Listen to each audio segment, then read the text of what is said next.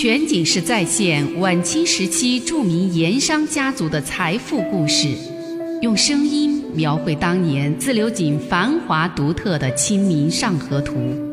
据王瑞小说《盐商世家》改编，悦享九零八自贡文化旅游广播为您倾情演绎《自流井往事》。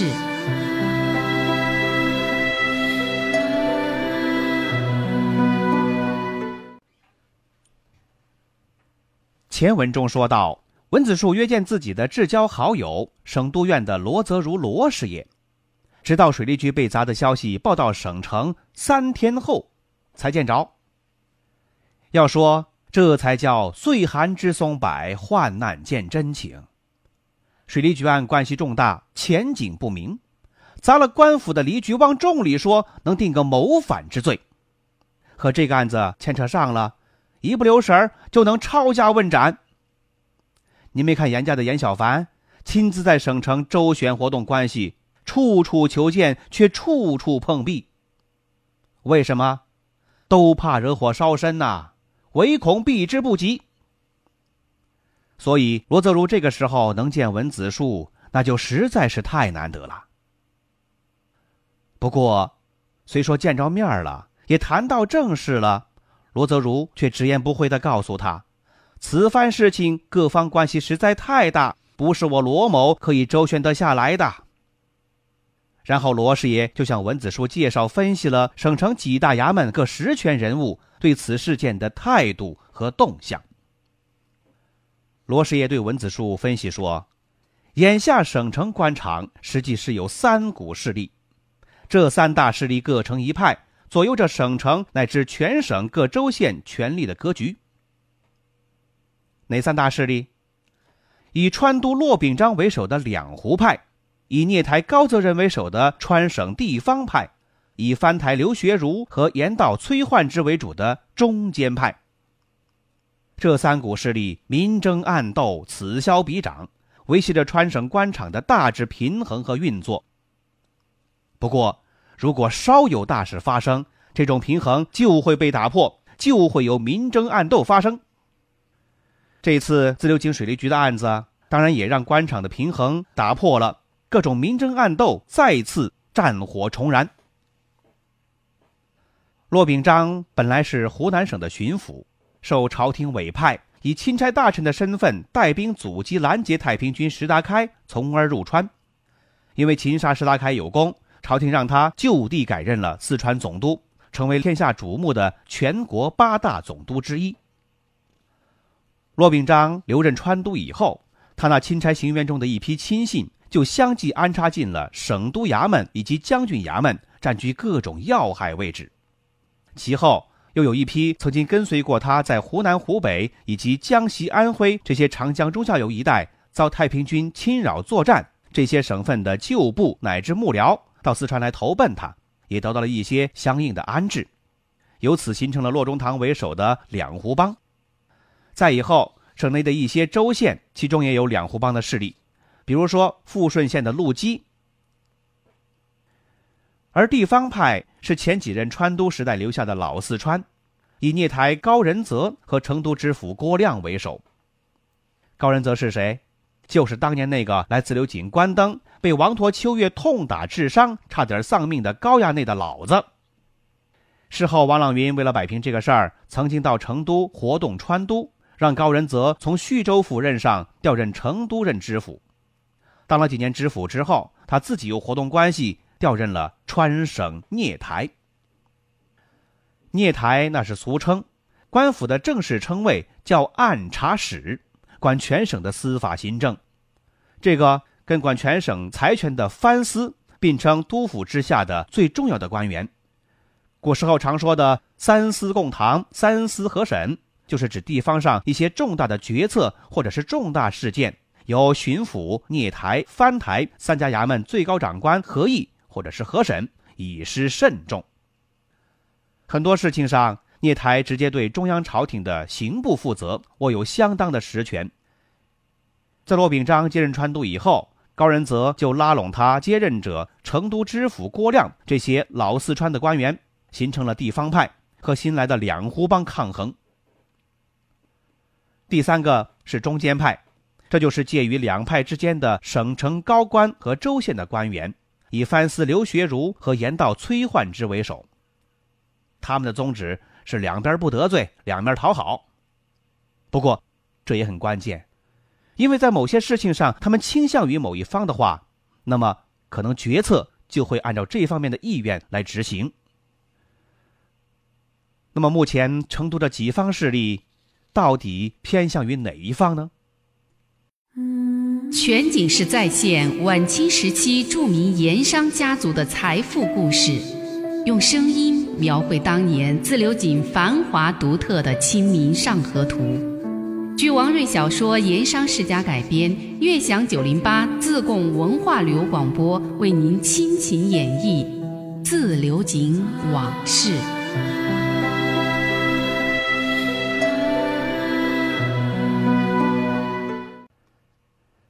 根据罗泽如打听的情况和分析，就自流井水利局的案子，目前省城几派势力反应明显不同，而且出现了新的组合态势，而且这种组合态势明显对起事的王朗云这些盐商不利。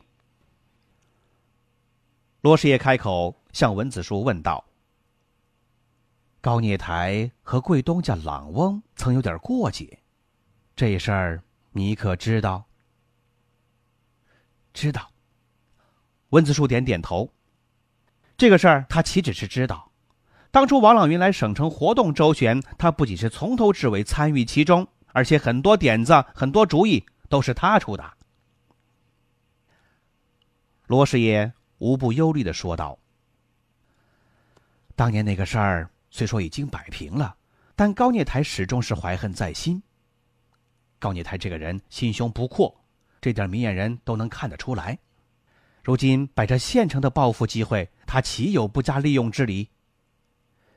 要紧的是，现在严道崔道台已经公开站出来，支持高聂台严查严办。昨天上午，他又专门过省督府叩见骆中堂，明说是打探自流井眼下的地方情况，实则是催促骆中堂加速对水利局案的办理。要说严道崔道台以前对自流井盐上的印象还不错，可是自从张菊元被从自流井撵走了以后，作为顶头上司的盐道道台，他的态度就变了。如今离局更是被这些胆大包天的盐商指使人打砸了，他当然会怀恨在心。这一点倒不出文子树意外。不知眼下洛中堂态度如何？文子树终于问到了核心问题。弄清楚骆秉章对水利局案的立场态度，这才是文子树以及远在自流井的王朗云迫切想知道的事情。毕竟，骆秉章是川都之尊，是朝廷赏识信赖的封疆大吏，对地方事务如何定夺，当然有最大的发言权。话说出来，可以说是一言九鼎。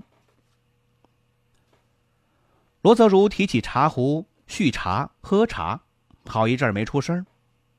一是这个事儿过于敏感，不便直言；第二就是连罗师爷自己也一时没能摸清楚骆秉章对此事的态度，所以说一时不便对文子树答话。以罗泽如几天的观察来看，骆秉章在案发之后也确实深感震怒，也连续发了紧急公文，让叙州府富顺县严查严办。在公开场合也向高聂台、崔道台议事的时候，当众之下说到这个事儿，也确实是声色俱厉，措辞毫不含糊。可是，私底下，据罗泽如所知，骆秉章态度有时候表现的不像公开场合那么强硬、那么坚决。就比如说，昨天下午在接见新上任的自流井分县县城谭梅的时候，骆秉章的一番言辞就让人好生疑惑。让人摸不着头脑。原来昨天下午，还没去自留井夫人之前来杜院叩见请示的时候，罗师爷正好在场。下来以后，他就好一番思量。罗泽如迟疑了好一阵儿，这才对文子树直言道：“洛中堂那里，眼下尚不明确表态。不过，我想洛中堂。”一是在看事情的下一步如何变化，二是在等待朝廷那边的动静。说到这儿，罗泽如打住话头，没再往深里说。文子树也不便多问。这个时候，正好有手下跟班来青阳宫查事找罗泽如，说是省督院有紧急公文要处理，要他马上赶回省督衙门。罗泽如就起身向文子树道别。临出门前，罗泽如像是想起了一个事儿，回过身来望文子树意味深长地说了一句：“在下听闻贵东家朗翁在京城六部也很有人缘，可转告朗翁，可否近日派人赴京活动京城关系，设法松动之？”说完这些话，罗师爷匆匆出门，在跟班的陪同之下打轿而去。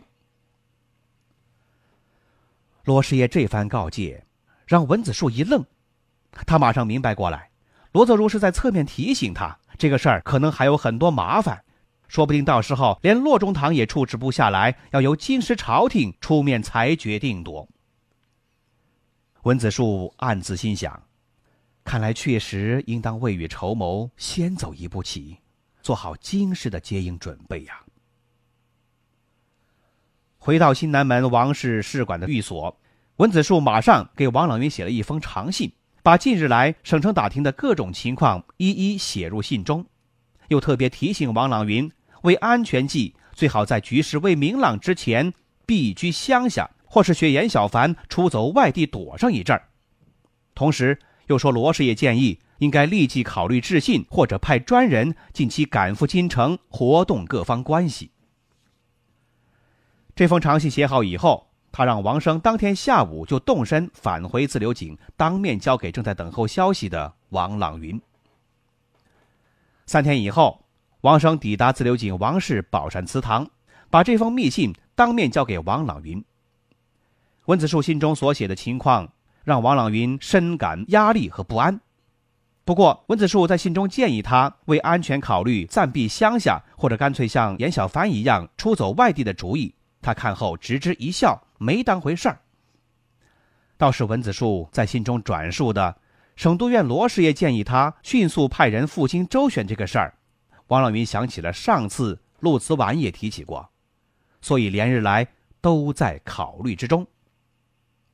不过，还没等他做出安排，一场大的变故突如其来，完全打乱了王家的种种应对方案。全景式再现晚清时期著名盐商家族的财富故事，用声音描绘当年自流井繁华独特的《清明上河图》。据王瑞小说《盐商世家》改编，悦享九零八自贡文化旅游广播为您倾情演绎《自流井往事》。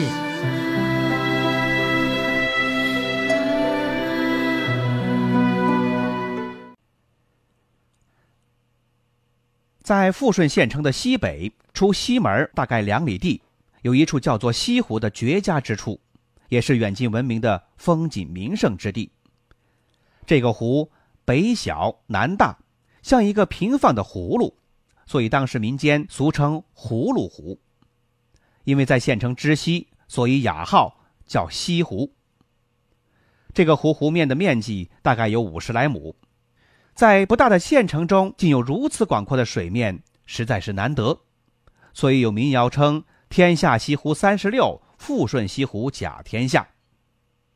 在西湖中，遍植林河，每到夏季，荷花盛开，红花绿叶相映成趣。环湖有一条大道，两旁种植着杨槐和柳树，茶楼、酒肆以及一些卖吃食的小店错落其间。湖的中部有一道由东向西的桥堤连接两岸，从南宋的时候起就是县城的游览胜地。在西湖边上有一处著名的楼宇，叫做段玉裁公余读书楼。段玉裁是谁？他是江苏金坛人，举子出身，是清代著名的训诂学家。乾隆四十年，段玉裁出任了富顺县令。在富顺为官两年，段玉裁在知县任上实行的是无为而治，也就是说不怎么扰民，让老百姓过点安生日子。不过，这个人却十分的重视教育和文化，曾经亲自到书院为原生讲学，并且主持编撰了一部《富顺县志》，被称作是全国最好的县志之一。这段知县公务之余，喜欢在西湖边上读书。他离任之后。当地人为追怀学品官声都好的段公，修建了这个楼以资纪念。和段公读书楼隔湖相望的，还有一处名楼，叫做望湖楼，又叫骆公祠。所谓骆公，就是当时的四川总督骆秉章，骆大帅。这个骆公祠和当时前后两任的富顺县令官位密切相关，所以说也非常令人瞩目。县城的西门有一家商号叫玉峰店，在县城非常有名，因为是县城城内富商豪强张芝所有。张芝是清朝的咸丰同治年间的团总，当年攻打太平军有功，为朝廷嘉奖，在地方上权势很大。因为权势大，也因为他的名字叫张芝，所以人称张知府。也就是说，暗喻他的权势已经超过了县令，达到了知府级别了。而每任地方官上任的时候呢，都会到张家去拜会问候。不过，偏偏有一位县令不知趣、不懂事，这一位就是新到任的白知县。这位白知县他是从外省到四川来做官的，刚到四川，不懂地方情况，上任的时候呢，就没有例行拜会张知府。让张芝怀恨在心，于是就暗暗的打主意要报复。打定了主意之后，这一天张芝就特意登门拜访白知县。见到是县里有名的乡绅来访，白知县也不敢怠慢，连忙请到花厅喝茶，手下是敬烟献茶，殷勤客套。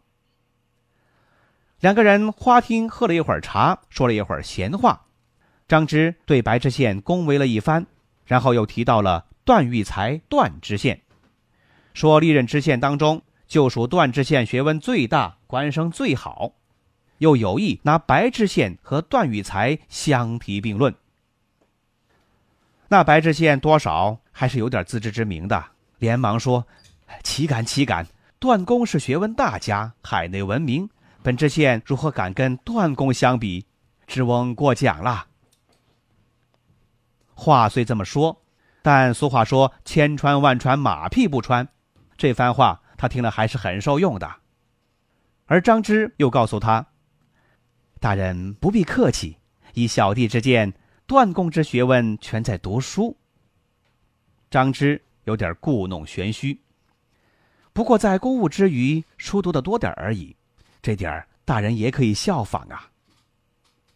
说到这儿，张芝趁机进言。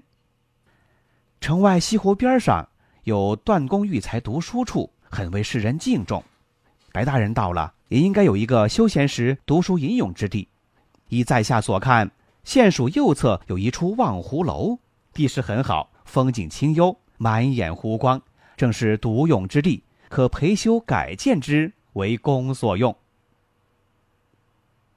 其实啊，这就是他考虑很久之后故意设下的圈套。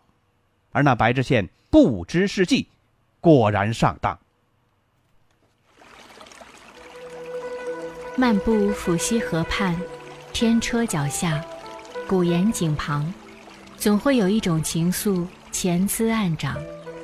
那些和盐有关的故事、传说、历史，或凄美，或悲壮，共同诉说着的两个字：家乡。悦享九零八，话说自流井。